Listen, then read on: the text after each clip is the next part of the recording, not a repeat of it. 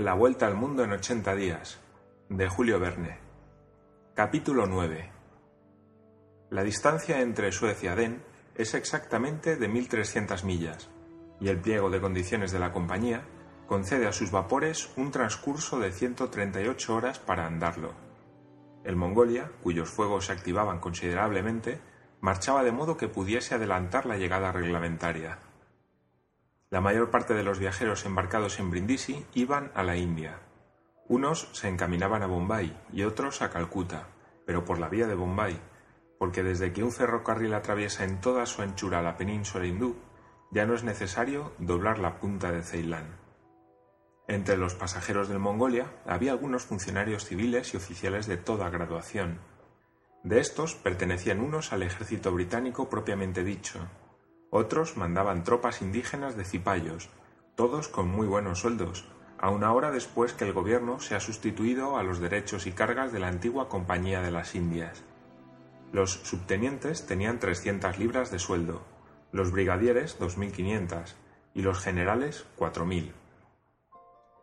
Se vivía, por lo tanto, bien a bordo del Mongolia, entre aquella sociedad de funcionarios, con los cuales alternaban algunos jóvenes ingleses que con un millón en el bolsillo iban a fundar a lo lejos establecimientos de comercio.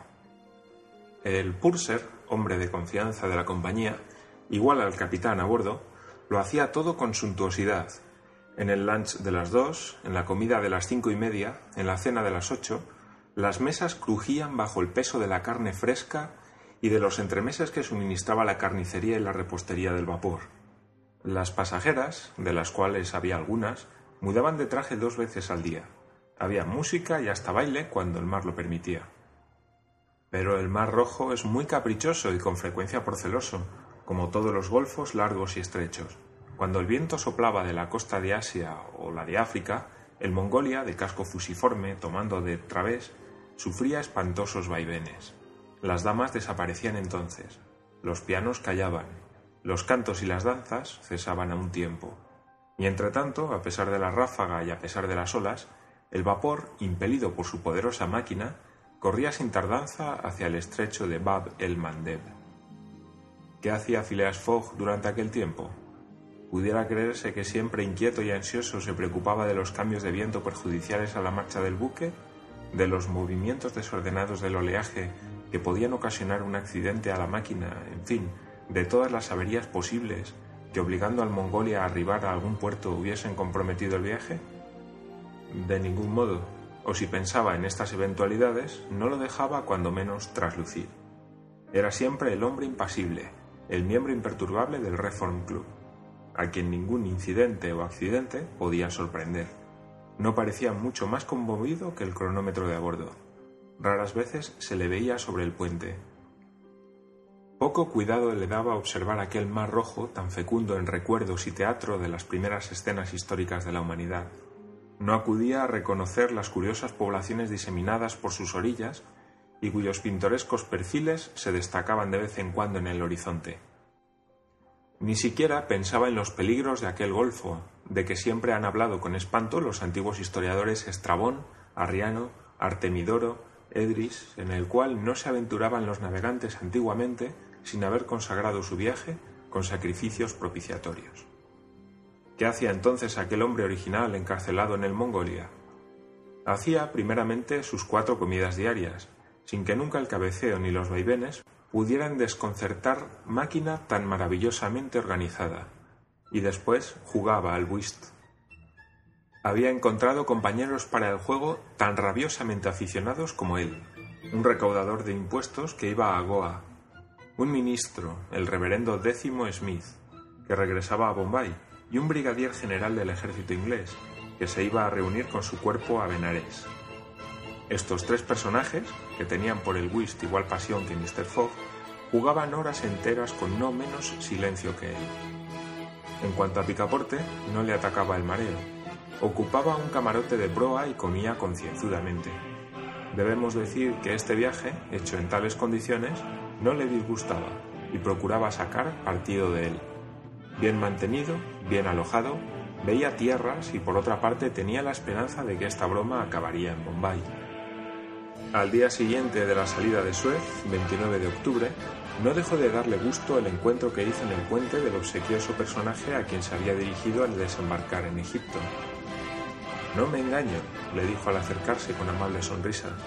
Vos sois el caballero que fue tan pacientemente en servirme de guía por las calles de Suez. En efecto, respondió el agente. Os reconozco. Sois el criado de ese inglés tan original. Eh, precisamente, señor Fix. Señor Fix, respondió Picaporte. Me alegro de veros a bordo. ¿Y a dónde vais? Lo mismo que vos, a Bombay. Mucho mejor. ¿Habéis hecho ya este viaje? Muchas veces, respondió Fix. Soy agente de la compañía peninsular. Entonces, ¿conocéis la India? Pero si respondió Fix que no quería aventurarse mucho.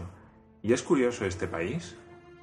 Muy curioso. Mezquitas, minaretes, templos, faquires, pagodas, tigres, serpientes, bañaderas.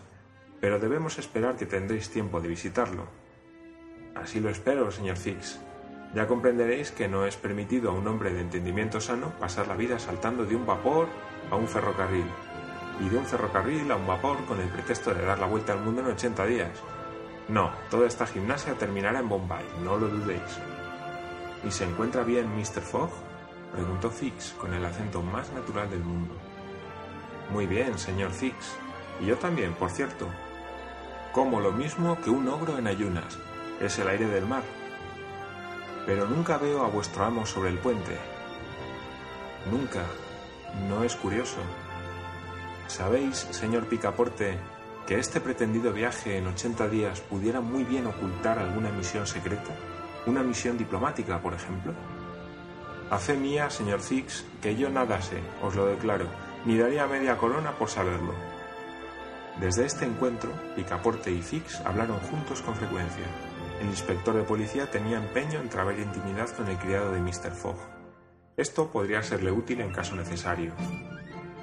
Le ofrecía a menudo en el bar del Mongolia algunos vasos de whisky o de pale ale que el buen muchacho aceptaba sin ceremonia y hacía repetir para no ser menos, pareciéndole el señor Fix un caballero muy honrado. Entretanto, el vapor marchaba con rapidez.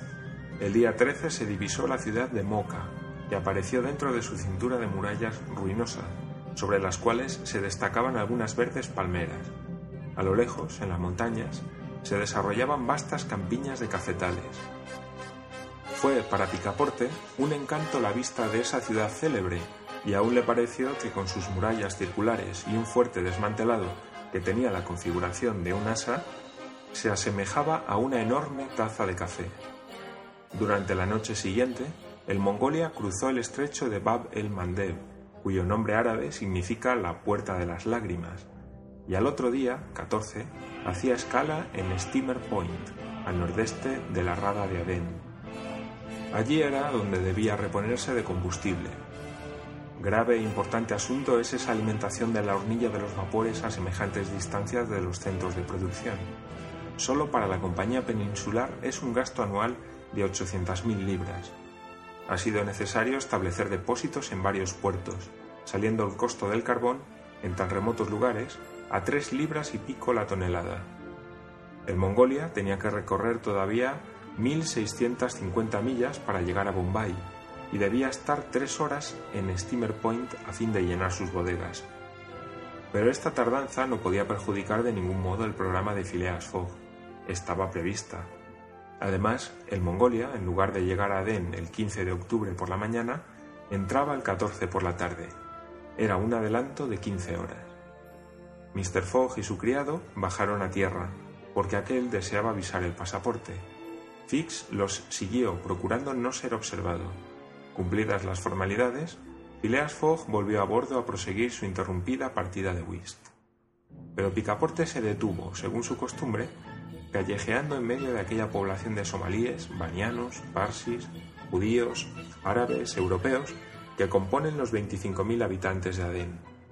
Admiró las fortificaciones que hacen de esa ciudad el Gibraltar del Mar de las Indias y unos magníficos aljibes en que trabajaron ya los ingenieros del rey Salomón. Qué curioso es eso, qué curioso, decía Picaporte volviendo a bordo. Me convenzo de que no es inútil viajar si se quieren ver cosas nuevas. A las seis de la tarde, el Mongolia batía con las alas de su hélice las aguas de la rada de Adén y surcaba poco después el mar de las Indias. Se concedía 168 horas para hacer la travesía entre Adén y Bombay. Por lo demás, el mar fue favorable. El viento era noroeste y las velas pudieron ayudar al vapor. El buque, mejor sostenido, cabeceó menos y las pasajeras volvieron a aparecer sobre el puente recién compuestas, comenzando de nuevo los cantos y los bailes. El viaje se hizo con las mejores condiciones, y Picaporte estaba muy gozoso de la amable compañía que la suerte le había deparado en la persona del señor Fix. El domingo 20 de octubre, a mediodía, se avistó la costa hindú. Dos horas más tarde, el piloto montaba a bordo del Mongolia. En el horizonte, un fondo de colinas se perfilaba armoniosamente sobre la bóveda celeste, y muy luego se destacaron vivamente las filas de palmeras que adornan la ciudad.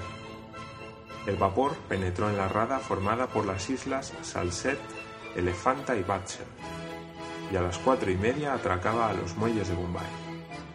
Phileas Fogg terminaba entonces la trigésima tercera partida del día, y su compañero y él, gracias a un manejo audaz, concluyeron aquella bella travesía haciendo las trece bajas. El Mongolia no debía llegar a Bombay hasta el 22 de octubre y arribaba el 20. Era por consiguiente una ventaja de dos días desde la salida de Londres, la cual fue inscrita metódicamente en la columna de beneficios del itinerario de Phileas Fogg.